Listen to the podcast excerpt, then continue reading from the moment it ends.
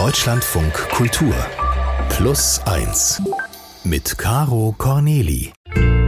Das bin ich. Ganz herzlich willkommen. Sie sind da, vollzählig, wie ich sehe. Ich bin auch da. Dann können wir ja loslegen mit Plus 1.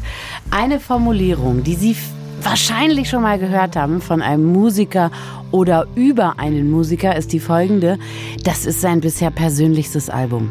Äh, was man dagegen noch nie so richtig gehört hat, ist die Formulierung, das ist sein oder ihr bisher unpersönlichstes Album. Aber äh, ich schweife ab, ich will Sie auch gar nicht in die Irre führen. Um es kurz zu machen, diese Ausgabe von Plus 1 ist die Entsprechung meines bisher persönlichsten Albums bzw. Sendung. Denn ja, ich habe mir heute jemanden eingeladen, mit dem, vielmehr mit der ich über etwas schon sehr Privates sprechen möchte, nämlich unsere Familie und wie die abläuft, wie die funktioniert. Aber fangen wir vielleicht vorne an. Ich begrüße ganz herzlich Andrea Koch. Hallo. Hallo Caro, ich freue mich. Also, du bist Freundin, Wahlverwandtschaft und Mutter meines Sohnes. Ehe sie jetzt nervös auf ihren Kortsofas hin und her rutschen und über Samenraub oder Leihmutterschaft spekulieren, Du bist die Stiefmutter, aber ich mag das ja. Wort nicht.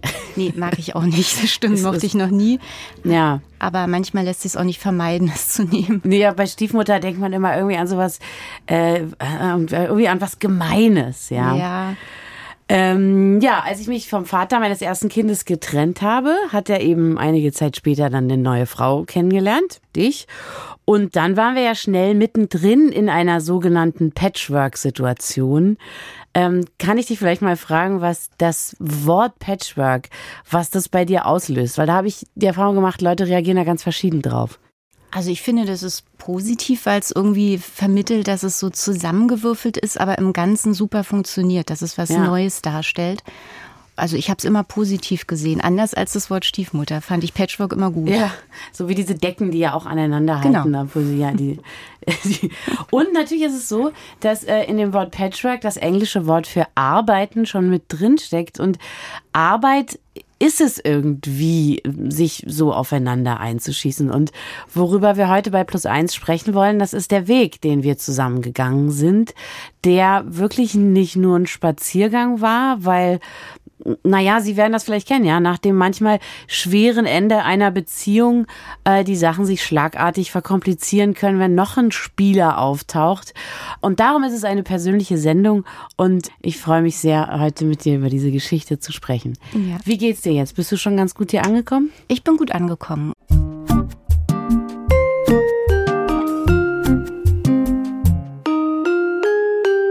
Mein Plus eins für heute, das ist Andrea Koch. Sie ist mittlerweile die Ehefrau vom Vater meines ältesten Sohnes.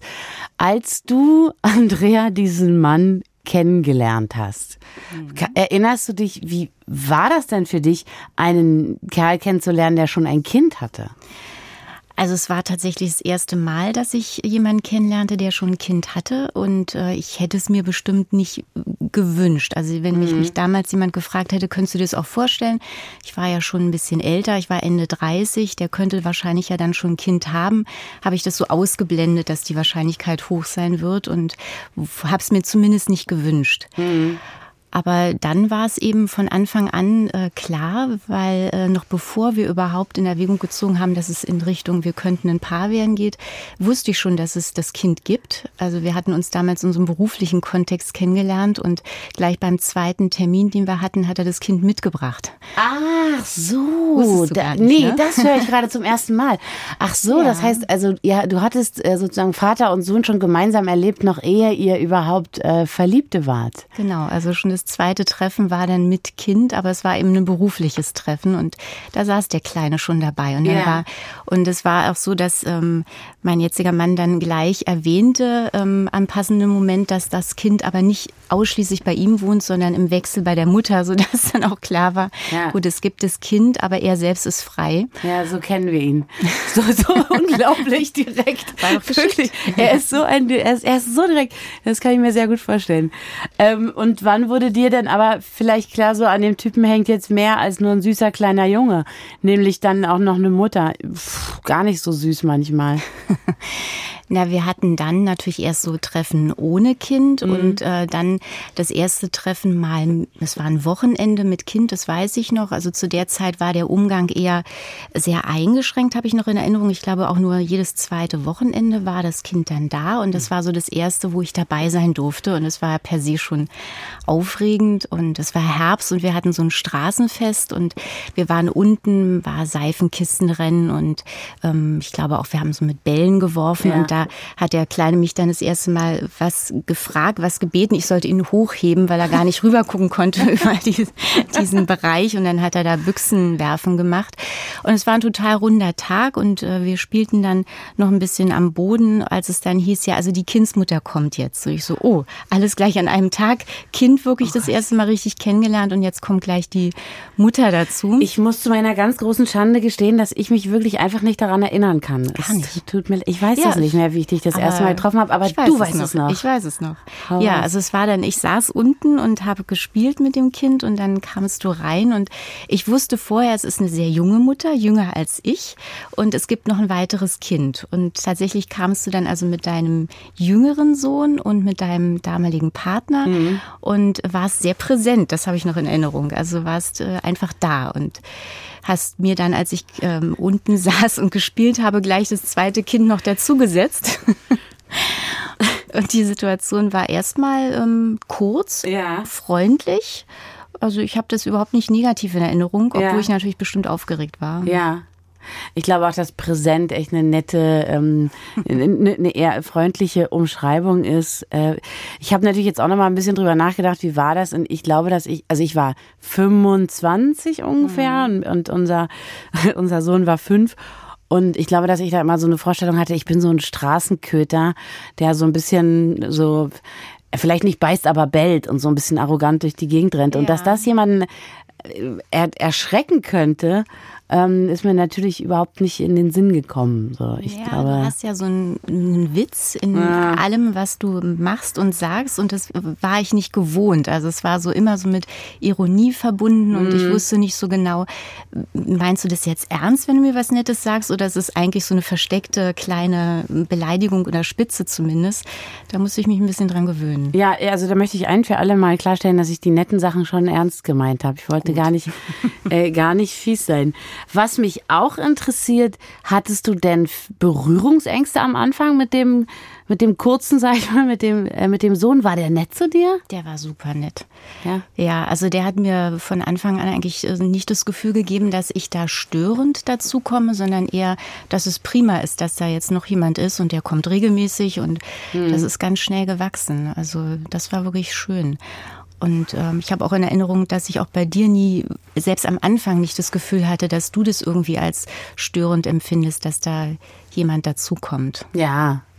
Ja, ja nee, nee, tatsächlich auch nicht. Aber wie, wie hat sich denn deine Vorstellung von diesem Leben dann von der Wirklichkeit unterschieden. Also dieses Leben sozusagen mit dem, mit dem Kind, mit dem Mann und mit allem, was da dranhängt, mir und noch weiteren Kindern und Partnern. Und das, da war ja, da waren ja viele, äh, viele Leute drumherum. Ja, ich glaube, da macht man sich aber vorher keine Vorstellung, weil man es ja noch nie so erlebt hat. Mhm. Und ähm, natürlich ist es erstmal eine Situation, wo man viele Beteiligte unter einen Hut bringen muss. Und es war halt zu der Zeit auch so ein bisschen angespannt zwischen dir und dem Kindsvater. Und schon wieder bist du so sachlich, ein bisschen angespannt. Ja, ist ist, so bin ich ey, ein bisschen vorsichtig in den Formulierungen. Aber ich glaube, ihr habt es dann beide ganz gut geschafft, mich so ein bisschen als Puffer einzubauen. Und ähm, ich habe das auch gern angenommen. Ist vielleicht so bedingt durch meinen Beruf auch mir gar nicht so fremd, dass ich so vermittle. nämlich. Ja, Jemand, genau. Der vermittelt ohnehin. Ja, und das hat da, glaube ich, auch ganz gut gepasst und ich habe das auch gerne gemacht. Also ja. war dann es, es hat sich so eingeschlichen. Also am Anfang weiß ich noch, hat mein Mann immer gesagt, also er will ja nicht ähm, seine Probleme zu meinen machen. Ähm, Habe ich gar nicht verstanden, wie er das meint, aber das war so im Kleinen, ob ich immer alleine aufs Kind aufpasse. Für mich war das eigentlich klar, aber er hat das erstmal nicht so gewollt. Ja. Und auch das Kind dann nach dem Besuchsumgang am Wochenende zu dir nach Hause zu bringen, wollte er mir auch erstmal nicht überlassen, aber das hat sich dann ziemlich schnell gelegt. Ja. Und dann war eigentlich ich immer diejenige, die sozusagen die Übergaben gemacht hat. Und ich bin da so reingewachsen und habe das auch genossen, weil ich natürlich dadurch sehr nah dran war. Irre, ne? Also, dass wir dich tatsächlich, wir haben uns sehr, sehr schlecht verstanden und wir waren überhaupt nicht bereit, uns irgendwie zu einigen. Also rückblickend weiß ich das. Ähm, und wir haben auch gesagt, wir erzählen auch die harten Geschichten. Hm. Es hat mal eine Situation gegeben, womöglich auch so um Weihnachten rum, wo ich den Kindsvater am ähm, Bahnhof getroffen habe und das Baby lag in so, einem, in so einer Schale an so einem Baby-Cosi hm. und ich wollte es nicht übergeben. Es war zwar abgemacht, dass er das jetzt mitnimmt und in den Zug steigt, aber ich wollte dieses Kind nicht übergeben, weil ich so wütend war. Und dann haben wir beide an diesem Ding gezogen, an ja, diesem furchtbar. Plastikding, an diesem, hm. Sie werden das kennen, da draußen, Baby-Cosi ist halt so ein ne, Trageding. Und das habe ich immer noch so wahnsinnig schrecklich in Erinnerung, wie wir uns wirklich wie die Kinder benommen haben, alle beide. Und ja, müssen wir vielleicht auch dankbar sein, ähm, dass wir jemanden hatten, der uns dann da ein bisschen äh, moderiert oder unterstützt hat. Ähm, weil ja, ich glaube, viele Leute, die ein Kind haben und sich getrennt haben, werden das kennen. Man hat ja ständig Berührungspunkte. Man kommt ja nicht drum herum, miteinander umzugehen. Ja, man muss Dinge absprechen und das ist auf jeden Fall ein Teil dieses Patchwork-Systems und sicherlich macht das die andere Seite auch oftmals völlig anders, als man es selbst machen möchte, kennt aus der eigenen Familie. Mhm. Das ist natürlich auch noch so ein Aspekt. Aber da habe ich auch eigentlich immer das Gefühl gehabt, äh, das wird nicht groß verglichen. Also ich glaube, dass das Kind bei dir ganz andere Dinge erlebt hat, mitbekommen hat, als es bei uns der Fall war. Aber wir haben es eigentlich als Familie nicht miteinander verglichen. Ja. Das fand ich schon wichtig und das war von Anfang an so. Ja, naja, wir sind ja auch äh, einfach ganz verschiedene Charaktere, so über Struktur hatten wir geredet. War ja. vielleicht bei euch ein bisschen mehr. Jetzt hatten wir ja schon gesagt, wir hatten dich da so ein bisschen als Puffer äh, zwischen uns gelegt. Das war natürlich auch sehr bequem ähm, für Mutter und Vater. Hat dich das mal genervt, in diese Rolle der Vermittlerin so reingeschubst worden zu sein? Ja, also das ist natürlich auch nicht immer angenehm. Also man ist dann Puffer im wahrsten Sinne und kriegt es von beiden Seiten ab und äh, hat selbst ja da keine Verantwortung. Also ich konnte nichts für eure Situation, nicht wie sich's entwickelt hat und war plötzlich mittendrin das ist anstrengend gewesen mhm. teilweise, ja. Und auch weil wir beide ne, natürlich auch sehr unterschiedliche ähm, Personen sind. Also du eben mit dieser jungen Leichtigkeit und ich war irgendwie älter und äh, habe auch manches einfach nicht verstanden, was sozusagen aus meiner Sicht bei dir da nicht so gelaufen ist. Das war anstrengend, ja. Sie müssen sich das jetzt wirklich, die uns gerade zuhören, vorstellen, wenn Sie junge Leichtigkeit sagen. also ein Euphemismus für, dass ich ein Trampeltier gewesen bin bin. Hab ich dich mal genervt? Hand aufs Herz. Ähm, ja, du bist wahnsinnig unpünktlich gewesen, immer. Also wenn wir Verabredungen getroffen haben, konnte ich eigentlich davon ausgehen, dass du mindestens eine halbe Stunde später da warst. Das äh, hat mich genervt, weil ich da ganz anders bin. Ja. Und auch sonst einfach diese fehlende Zuverlässigkeit in Absprachen, die man getroffen hat. Mhm. Ja, da war ich manchmal richtig sauer. Ja, ja. Ich meine, es ist ja bis heute so, äh, dass ich nicht unbedingt durch äh, Zuverlässigkeit und so glänze. Ihr hattet mir mal vor anderthalb Jahren eure Wohnung geborgt, da durfte ich ein paar Tage sein. Oh ja. Und dass ich euren Wein getrunken habe, war nicht das Problem. Nee. Auch nicht, äh, dass da überall Krümel rumlagen, aber Nein. dass ich eure Eiswürfelbehälter nicht nachgefüllt habe. Das war ein Politikum. Das war insofern für mich völlig unverständlich, weil es war ja nicht so, dass du einfach nur diesen Eiswürfelbehälter geleert irgendwo hinterlassen hast, sondern er war leer im Eisfach. Hm. Und da habe ich, glaube ich, dann zu dir gesagt, Caro, du weißt schon, dass sich das nicht von alleine wieder auffüllt. Ich erinnere mich gut daran. da war ich ein bisschen sauer, ja. Ich glaube, seitdem habe ich das äh, immer gemacht. Also nicht ja. nur bei mir, ah. auch bei anderen Leuten. Ich bin, was Eiswürfel angeht, wirklich sehr viel rücksichtsvoller geworden. Ja, da hast du ja schon was gelernt. Mhm.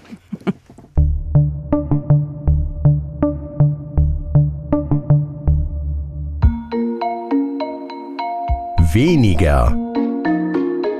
Weniger müssen. Weniger Zeit. Weniger arbeiten. Weniger kaufen. Wenn ich an weniger denke, dann fällt mir ganz bestimmt meine Kindheit ein.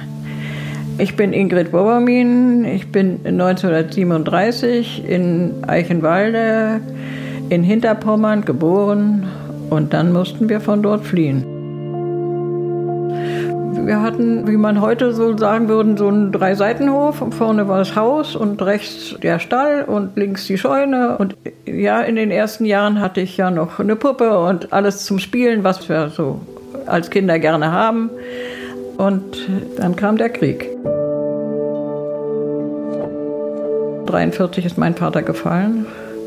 Das war der Weltuntergang meiner Familie. Und dann kam die Flucht und ich kann mich nicht erinnern, dass wir irgendwo ein warmes Essen bekommen haben. Und da bin ich betteln gegangen und habe bei den Bauern, die da noch waren, gefragt, ob sie für uns was zu essen hätten. Aber manche Leute haben auch die, schließt die Fenster und Türen und die Flüchtlinge kommen. Ich weiß nicht, das war so eine, so eine, auch eine herzlose Zeit. Und wenn ich an diese schlimme Zeit zurückdenke, dann auch für meine Kinder und Enkel, hoffe und wünsche ich, dass sie das nie erleben müssen, was wir erlebt haben.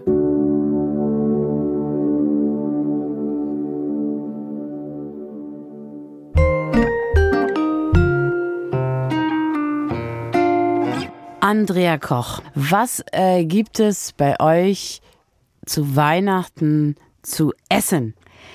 Also wenn Und wer du, macht das? Wenn du Heiligabend meinst, Ich spreche von Heiligabend, glaube ich, ja. Hm? da kümmere ich mich ums Essen Mhm. und äh, meine Mutter kommt gebürtig aus dem Erzgebirge und da ist es Tradition, zumindest in unserer Familie gewesen, ähm, Rostbratwürste grobe mit Mhm. Sauerkraut und Kartoffeln. Und das trifft jetzt nicht so den Geschmack der ganzen Familie. Unser Junior ist ja Vegetarier, der kriegt dann eine extra Ja. Beilage. Ja. Und ja, das ist Heiligabend. Ja. Und ab dem ersten Feiertag übernimmt meine Schwiegermutter dann die Küche und macht einen wunderbaren Braten. Ja, die Schwiegermutter ist natürlich, wirklich, muss man wirklich an der Stelle sagen, eine sehr gute Köchin. Du weißt es. Ich weiß es.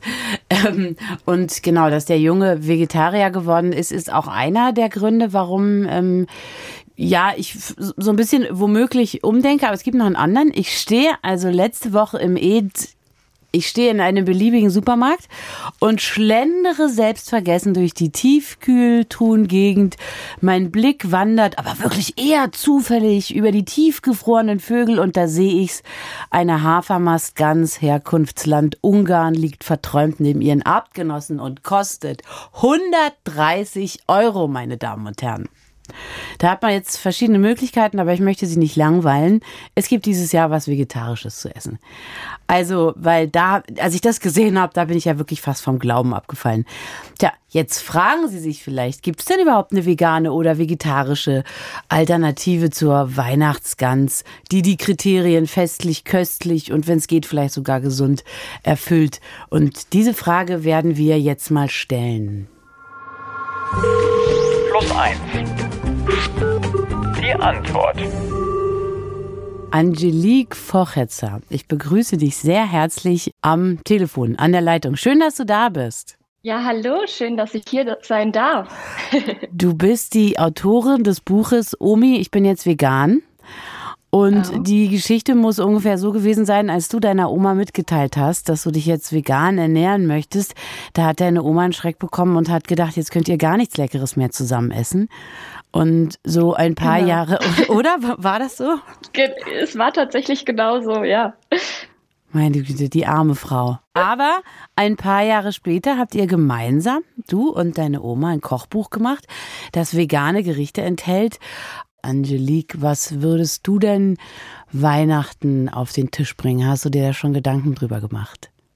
Ja, absolut. Also genau, weil vor sieben Jahren stand Omi und ich tatsächlich an dem gleichen Punkt und wir haben überlegt, okay, was können wir denn jetzt machen, wo die ganze Familie happy mit ist?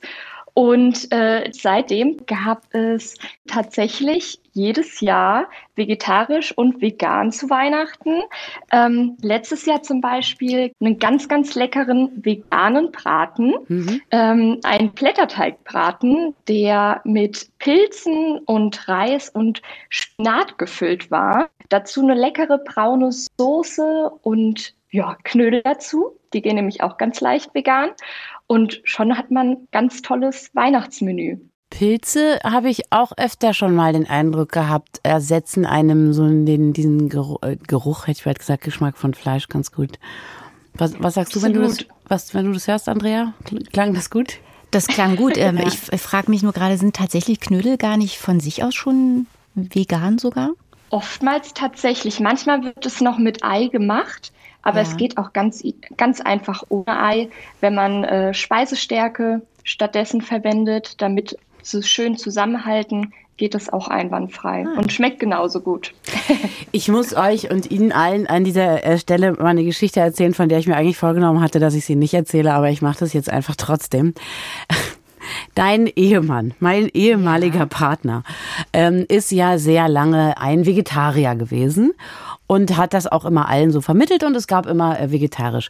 Eines Weihnachten sitzen wir gemeinsam am Tisch und es gibt Grünkohl und ich höre ihn sagen, sag mal, Mama, Mama, das, schmeckt das schmeckt nach Speck.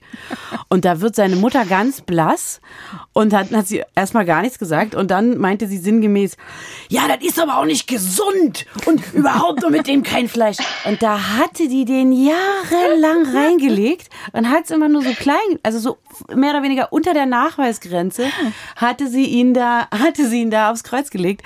Ähm, und ich bin sehr, sehr froh, dass ich bei diesem abgefahrenen Moment dabei sein durfte. Ich schwöre, es ist wahr, es ist genau so passiert. Ich kann es mir vorstellen. Ähm, aber das wird ja jetzt bei euch, Angelique, nicht so sein, ne? dass nein, da jemand nein. euch was unterjubelt. Absolut nicht. Omi ist da ganz offen und hat ja. tatsächlich damals, als ich vegan wurde, ganz lange überlegt und meinte dann auch, naja, eigentlich war es ja in der Nachkriegszeit bei uns als Kinder gar nicht anders. Also da haben wir uns ja auch pflanzlich ernährt, weil Fleisch einfach viel zu teuer war. Da gab es mal Maximum äh, den Sonntagsbraten, aber ansonsten war unsere Mutter auch einfach total kreativ, ne? Sei es die Kohlrabi-Schnitzel. Ah. An, genau, anstatt einem normalen Schnitzel dazu Kartoffeln und Weißkraut. Und ja, da, hat, da war man einfach kreativ und hat aus wenig viel gezaubert. Ja, äh, tatsächlich. Meine Mutter hat, als die DDR noch stand, äh, Schwarzbrotscheiben in Maggi hm. angebraten. Aha. Mhm. War das jetzt vegan? Ja, da, eigentlich schon. Ja, ne? Und sie hat mir das als was Besonderes verkauft. Sie hat auf jeden Fall gesagt, heute gibt's was richtig Leckeres. Ich, heutzutage weiß ich, das waren Schwarzbrotscheiben in, in Maggi. Da war wohl gerade nicht so viel da. Was isst du denn sonst, wenn du dir selber was kochst? Also gibt's so ein paar einfache Standards für dich? Ja, eigentlich kann man sich so eben ernähren, wie man es vorher auch gemacht hat. Es gibt einfach ein, zwei Tricks und man ersetzt ja das Fleisch zum Beispiel einfach mit Linsen, mit Kichererbsen, Kidneybohnen. Ähm, die Lasagne zum Beispiel schmeckt anstatt mit Hackfleisch mit Linsen super, super lecker.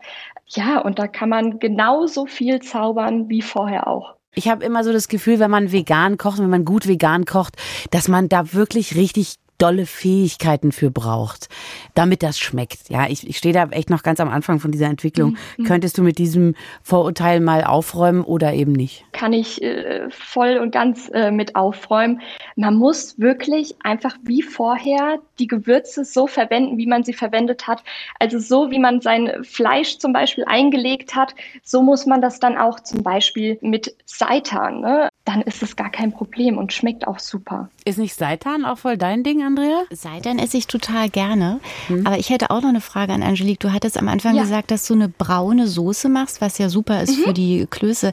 Da weiß ich immer nicht, wie ich die, ohne vorher ein Fleisch angebraten äh, zu haben, irgendwie lecker herstelle. Tatsächlich, die braune Soße geht genauso wie äh, die Bratensoße, die klassische, außer dass man sie eben in Fleisch anbrät, also wirklich mit Margarine, Karotten, Pilze, Sellerie, Zwiebel, das alles richtig schön anbraten in der Pfanne und in Mixer geben und dann schmeckt es fantastisch. Mm. Knollensellerie ist ein guter Freund von mir geworden, denn er ist Umami.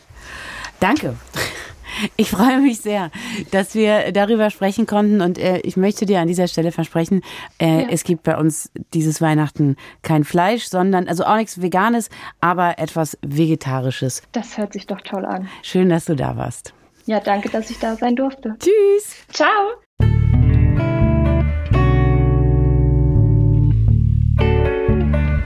Liebe plus Einsende Mein Gast in dieser Ausgabe ist Andrea Koch, Rechtsanwältin, Elvis-Fan und zweite Mutter meines größten Sohnes. Schöne Zusammenfassung. Ja, ich wollte das noch unterbringen, dass du so ein großer Elvis-Fan bist und äh, dass du Rechtsanwältin bist, hatten wir ja schon gesagt. Wir haben auch schon gesagt, dass es für uns am Anfang schwierig gewesen ist, mit der neuen Familiensituation umzugehen. Viele von Ihnen, die uns jetzt zuhören, werden solche Situationen ja wahrscheinlich auch gut kennen und sich an der einen oder anderen Stelle vielleicht sogar wiedergefunden haben. Dir war zum Beispiel, als du in diese Situation blauäugig reingelaufen bist, völlig klar, dass du noch ein eigenes Kind bekommen wirst. So war das geplant. Das stimmt. Ja, also ich war halt Ende 30, als ich äh, meinen jetzigen Mann kennenlernte und ich hatte jetzt keinen extremen Kinderwunsch, aber es war für mich die normale Vorstellung, wenn ich mhm. dann endlich mal den passenden Mann finde. Ich war also in den ganzen 30ern überwiegend Single und dann kam er nun und passte so gut und ich war sehr verliebt, dass es dann auf jeden Fall mit einem Kind irgendwie weitergehen würde. Und ich habe so dieses, dass schon ein Kind da ist, dann so als ähm, gutes Zeichen gewertet. Ein gutes Zeichen gewertet, absolut, weil ich das Gefühl hatte, er ist ja ein wunderbarer Vater. Also ich habe die beiden so gerne zusammen gesehen und habe gedacht, das ist ja toll. Ich hätte das genauso gerne dann auch mit einem gemeinsamen Kind. Und mhm. ja, also da, ähm, das wurde dann nichts. Also er hat dann ziemlich schnell auch gesagt, also es war anstrengend, dieses nicht das Kind bekommen. Das hast du ja gemacht. Ich habe auch den ganzen anderen Scheiß gemacht. Weiß nicht, was ja jetzt so anstrengend gewesen sein soll. Aber na gut, essen, Mann. Ja, ja aber die, äh, die Trennung und was ja, dann danach, die, ja. Ähm, die Regelungen, die man dann treffen ja. musste. Und wir, du hast ja am Anfang schon gesagt, ihr wart dann nicht sehr gut miteinander. Und es war alles noch so frisch, dass er mir ziemlich deutlich gesagt hat, nee, also ein zweites Kind könnte er sich nicht vorstellen. Mhm. Und ich habe dann immer noch gedacht, ja, mal gucken. Und dann geht ja auch so ein Jahr ins andere und habe mich dann aber doch irgendwann von dem Gedanken verabschiedet, aber das ging dann so schleichend. Also ich bin da nicht mhm. mit Groll dann rangegangen und habe gedacht, jetzt kriege ich das nicht mehr, sondern ich habe so von diesem inneren Idealbild mich einfach verabschiedet und das hat mich dann total befreit. War das schwer? Das war nicht so einfach. Ich merke es auch jetzt, wo ich es erzähle. Aber das, was ich jetzt habe, ist so, so wertvoll. Also diese Familienkonstellation ist einfach schön, so wie wir sie jetzt auch haben. Ich empfinde es als ein großes Glück. Ähm, ich sage manchmal so halbe Mama zu sein, aber das halb stimmt ja gar nicht. Manchmal bin ich ja auch Vollzeitmutter. Ja, ja. Also jetzt gerade so die letzten zwei, drei Jahre, anders als in den ersten, ist ja unser Kind, nenne ich es mal, ja. überwiegend bei uns gewesen. Und das war auch nochmal eine ganz andere Qualität von Dasein. Und das habe ich schon auch immer sehr genossen. Und äh, die ersten Jahre waren natürlich auch leichter für uns jetzt als Paar, weil wir nicht immer das Kind bei uns hatten. Also wir hatten da einen schönen Wechsel. Wir hatten viel Zeit miteinander, was unsere Beziehung auf jeden Fall gut gestärkt hat. Und ganz viel Zeit aber auch mit dem Kind, was bis heute auch ein hm. Teil unserer Beziehungsstruktur ist und das auch so schön macht. Ja, war das denn zu irgendeinem Zeitpunkt mal eine Option zu sagen, ich will jetzt aber ein Kind und dafür würde ich dann gegebenenfalls auch diese Beziehung aufgeben? Nee, das war's nicht. Nee, nee. Also ich war halt durchgehen und bin es bis heute so schwer verliebt. Und ähm, ich habe diesen diffusen Kinderwunsch dem nicht überordnen können. Das ist äh ja, also ich kann Ihnen das wirklich nur bestätigen. Wir waren im Sommer am, an so einem Konzert am Temple of Sounds war es, glaube ich, und dann ging er an uns vorbei und dann hat wirklich die Andrea ihrem eigenen Mann so schwärmerisch hinterhergeguckt und hat gesagt, ach, guck ihn dir an. Ich weiß nicht mehr genau, was du gesagt hast, aber es war irgend so was wirklich richtig reizendes. ähm, ja, ich habe da tatsächlich großes Vertrauen auch zu dir entwickelt und auch gemerkt, dass dir das Kind am Herzen liegt. Einmal hat er sogar gesagt, du wärst die bessere Mutter von uns beiden. Oh. Das hat nur ein bisschen wehgetan. Ja. Aber ja, also so tatsächlich hat er auch mal ähm, gesagt. Und dann gab es eben einen für mich persönlich schlüsseligen Moment in der Küche bei euch zu Hause. Mhm. Da hast du so relativ aus der Kalten zu mir gesagt, Caro, ich habe das starke Gefühl, dass ich kein Kind mehr bekomme. Und da habe ich, ähm, ja, habe ich dich in den Arm genommen und habe gesagt, ah, oh, na gut, dann nimmst du eben meins und oder meins mit so. Und da, ich weiß auch noch, dass ich das nicht nur so dahingesagt habe, also dass ich das auch ja. dann wirklich gerne mit dir teilen wollte. Hat sich da was verändert für dich? Ja, Oder also ich ich kann mir das nur? Nee, das, äh, das ist wirklich so gewesen. Also ähm, ich kann mich auch noch gut an den Moment erinnern. Also der war schon sehr gefühlsduselig von uns beiden. Deswegen ist er mir auch gut in Erinnerung. Und ähm, es hat sich natürlich bis dahin für mich ja auch schon so angefühlt, dass du mir sehr viel abgibst, auch von diesem Muttersein, was ich mir auch nicht so leicht vorstelle. Und dass du es aber dann nochmal kommuniziert hast, das war wirklich schön. Es war so ein, so ein Ritterschlag für mich als diese zusätzliche Mutter. Und es, es hat mich sehr berührt und auch glücklich gemacht. Und dann, ich glaube, ab da war das für mich auch wirklich dann abgeschlossen, so dieser, dieser Verlust, den ich auf der anderen Seite so ein bisschen hatte. Wir haben es ja mal auf die Spitze getrieben. Wir haben Junior mal zu einem Schulball begleitet. Das war so ein Fest. Und äh, dort haben wir uns immer als seine Mütter vorgestellt, haben aber offen gelassen, wer von uns sozusagen seine biologische Mutter ist. Weiß ich noch, dass das Freude gemacht hat, die das, Leute da. Das stimmt. Und das Praktische ist ja, muss man auch sagen, das hat es mir auch nach außen immer so leicht gemacht, auch wirklich seine Mutter zu, zu sein. Ähm, für Fremde auch. Äh, er sieht mir ja durchaus ähnlich. Also wir sind ja so ein ähnlicher Typ, beide so dunkel Mhm. Ja. und das Kind ist auch so geraten. Ja. Und das war so schön nach außen. Ich musste mich nie erklären. Es war jetzt kein Kind, wo man nicht dachte, es könnte die Mutter sein. Ja, wenn wir drei nebeneinander stehen, kann man es nicht sofort sagen. Das Ja, stimmt. die Ähnlichkeit zwischen euch ist riesig, aber äh, wenn du nicht direkt daneben stehst, dann habe ich durchaus auch eine gewisse Ähnlichkeit. Erzähl uns doch noch mal die Geschichte mit Paris, Andrea. Mit Paris, ja. Mhm. Also das war auch nett. Also unser Kind ist ähm, das erste Mal selbstständig verreist. Äh, Interrail sollte es sein. Und im Vorfeld hatte ich ihn da auch schon so ein bisschen begleitet, also wie er dieses Ticket kauft und so ein bisschen die Reisepläne durchlebt. Und die ersten Etappen klappten schon mal gar nicht gut. Und er ist dann sozusagen in Paris gestrandet und ich hatte mit ihm stündlich Kontakt. Also wir hatten eigentlich eine Standleitung. Und er hatte es dann geschafft, sich dann mit meiner Hilfe dort vor Ort eine Unterkunft für die Nacht zu suchen und auch zu planen, wie er dann weiterkommt. Und äh, ja, irgendwann ähm, habe ich dann erfahren, dass er dich aber ganz glückselig aus Paris angerufen hat. Mama, ich bin hier in Paris und äh, habe das hier alles super gemanagt und alles prima. Das ganz alleine geschafft. Ganz alleine Ich habe geschafft. das Zugticket. Ich habe hier mit dem Hotel, ich habe das ganz alleine geschafft. Ich rufe die Andrea Koch an und sagt, der Junge hat das ganz alleine geschafft. Und da sagt sie, ja, nee, der hat zwölf Stunden mit mir telefoniert. Jetzt kommen wir natürlich eigentlich in die nächste Phase. Ja, der ist jetzt 20 Jahre alt geworden gerade. Ja. Im Grunde entgleitet er uns jetzt, ja. So froh wir waren zu hören, dass er jetzt äh, eine Freundin hat, das finden wir alle total schön. Ja. schöne Freundin, schönes Kind, alles super. Aber jetzt ist er eigentlich als nächstes gleich weg. Wie ist das? Ja, ich weiß noch, dass der 18. Geburtstag schon so gefühlt für uns war. Also der wurde bei dir begonnen und wir sind dazugekommen und du machtest mir die Tür auf und hattest schon Tränen in den Augen. Und mir ging es dann auch so, unser Kind ist erwachsen. Ja, es ist jetzt ein Abnabelungsprozess, den empfinde ich schon auch so, gerade durch die Zeit, die er jetzt so intensiv noch bei uns äh, ja auch gerade lebt. Aber es gehört wohl dazu, wie bei allen Kindern, die flügge werden. Ja, ich vermisse ihn ein bisschen, muss ich echt sagen. Habe ich mir leichter vorgestellt, die Sache. Ja.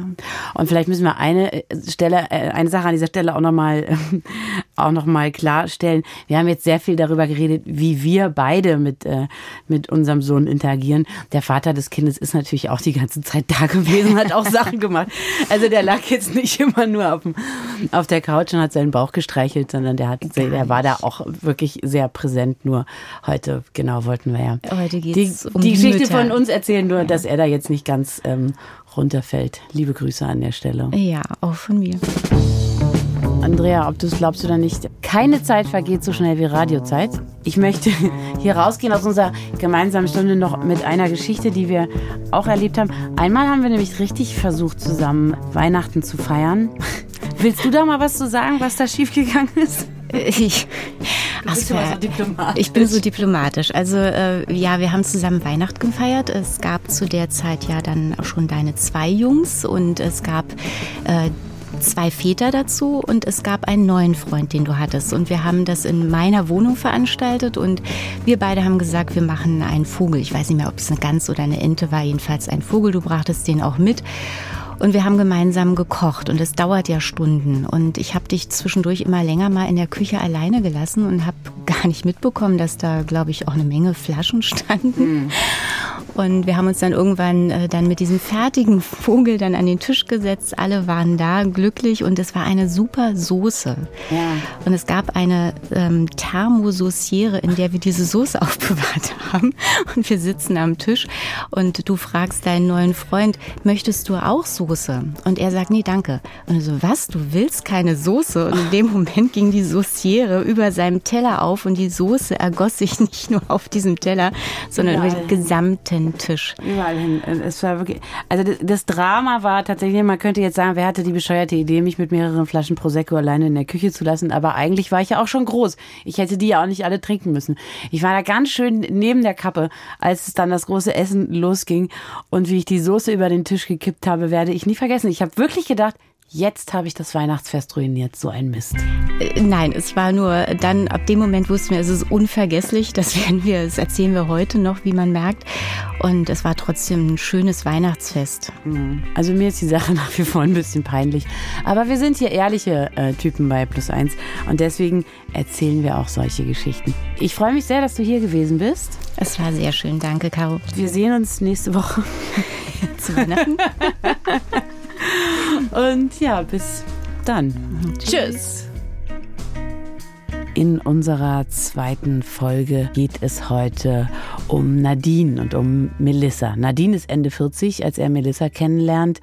Es ist gleich was Besonderes für ihn, aber nach wenigen Monaten bekommt Nadine einen Anruf. Bei Melissa wurde ein Hirntumor diagnostiziert und es sieht nicht gut aus.